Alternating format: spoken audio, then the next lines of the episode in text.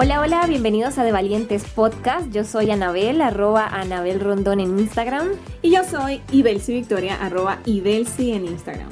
Este es nuestro podcast semanal donde creamos episodios cortos de conocimiento dedicados a inspirarte a conectar con tu lado valiente, vivir una vida extraordinaria y ser la persona que estás destinada a ser. Comencemos.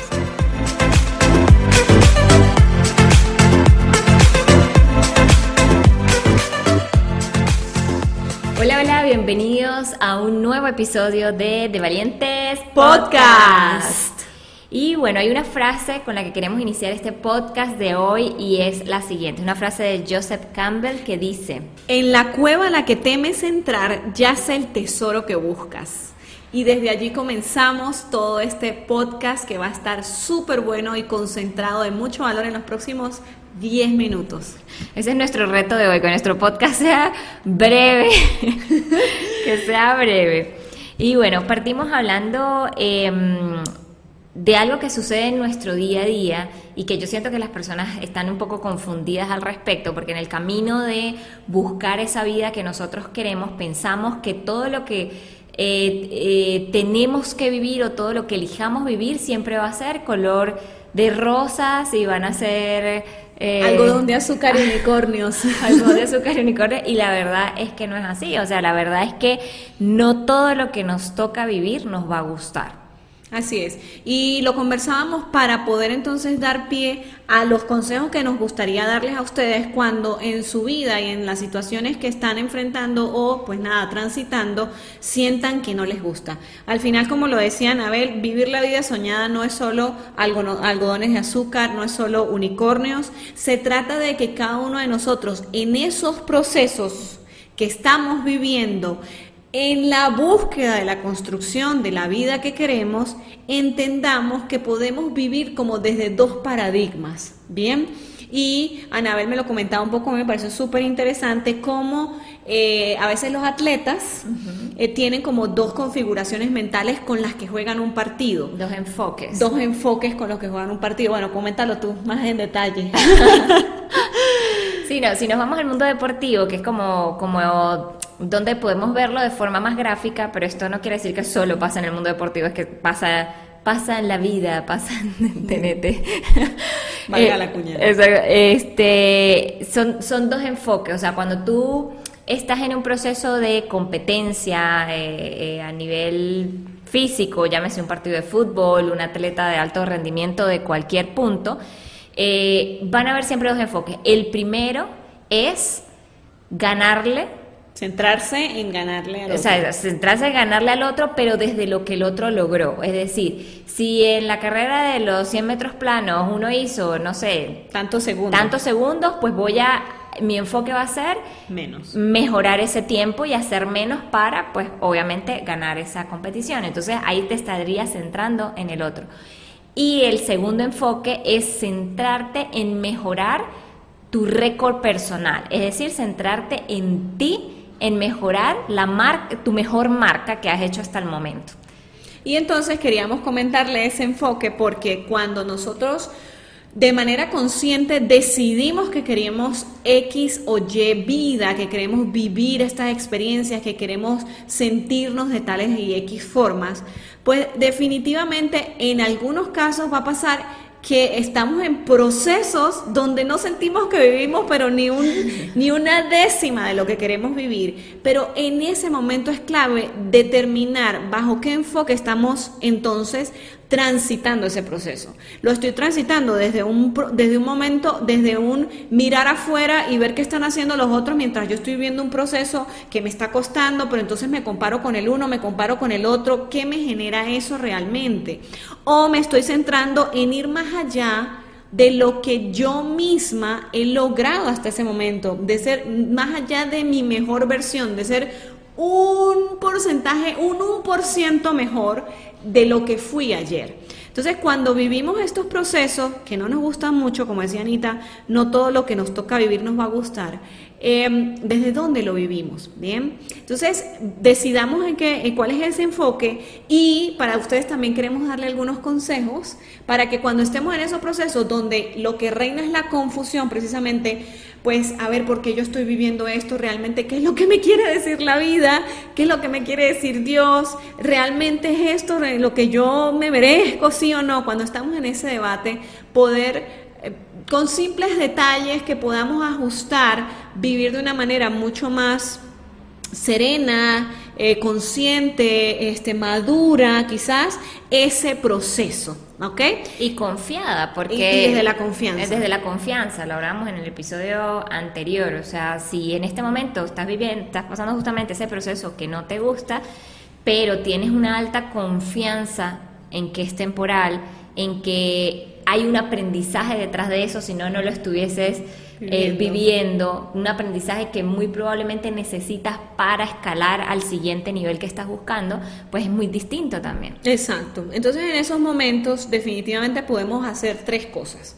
La primera de ellas, cuidar el entorno que tenemos. O sea, el entorno importa esas personas de las que te rodeas, si en tus momentos difíciles estás rodeado de personas que te motivan, personas que te nutren, personas eh, que te recuerdan lo bueno que hay en ti, tu grandeza, entonces vas a poder transitar desde la serenidad todos esos momentos que al final del día lo que traen es transformación y aprendizaje, pero que en el momento no lo vemos de esa desde manera, el estrés, desde la confusión, desde quizás la rabia. El segundo es que, y estamos Anabel y yo muy de acuerdo en esto, es que no siempre nuestro trabajo o lo que estemos haciendo, el rol que estemos desempeñando en ese momento, tiene que ver con nuestros sueños. Algunos trabajos son un medio, no son un fin. Muchas veces queremos este punto y llegar acá, pero en el camino la línea no es recta, sino que entonces haces una curva hacia abajo para luego subir, para luego ir para más arriba, para... y eso se y, y, los roles que desempeñamos en ese momento, el trabajo que podemos estar haciendo en ese momento, no es el que queremos. Pero si nosotros nos mantenemos claros de cuál es el objetivo final, entonces vamos a entender que ese trabajo en ese momento va a ser un medio para llegar a ese objetivo. Sí. Sí, y lo hablaba con Vicky y le decía, bueno, mira, en, este, en este momento del, del mundo, pues finalmente del mundo mundial, donde hay tantas personas mudándose de países, eh, bueno, nosotros que somos pues venezolanas eh, de nacimiento, pues obviamente lo, vivimos en esta época de nuestras vidas, pero luego viviendo en Colombia nos damos cuenta que al, al final todo el mundo se muda se mueve para todos lados. La gente se mueve, se muda porque no ve oportunidades donde está, las ve en otro lugar, etcétera, las razones que sean. Pues muchas veces cuando iniciamos esos procesos nos toca tomar un trabajo, por decirte algo, que no es de nuestra mayor satisfacción o incluso hay periodos en nuestra vida donde tenemos altos y bajos y hay algunos de esos bajos que son tan bajos que toca optar por ciertos medios de ayuda o de, o de, o de financiamiento, o financiamiento.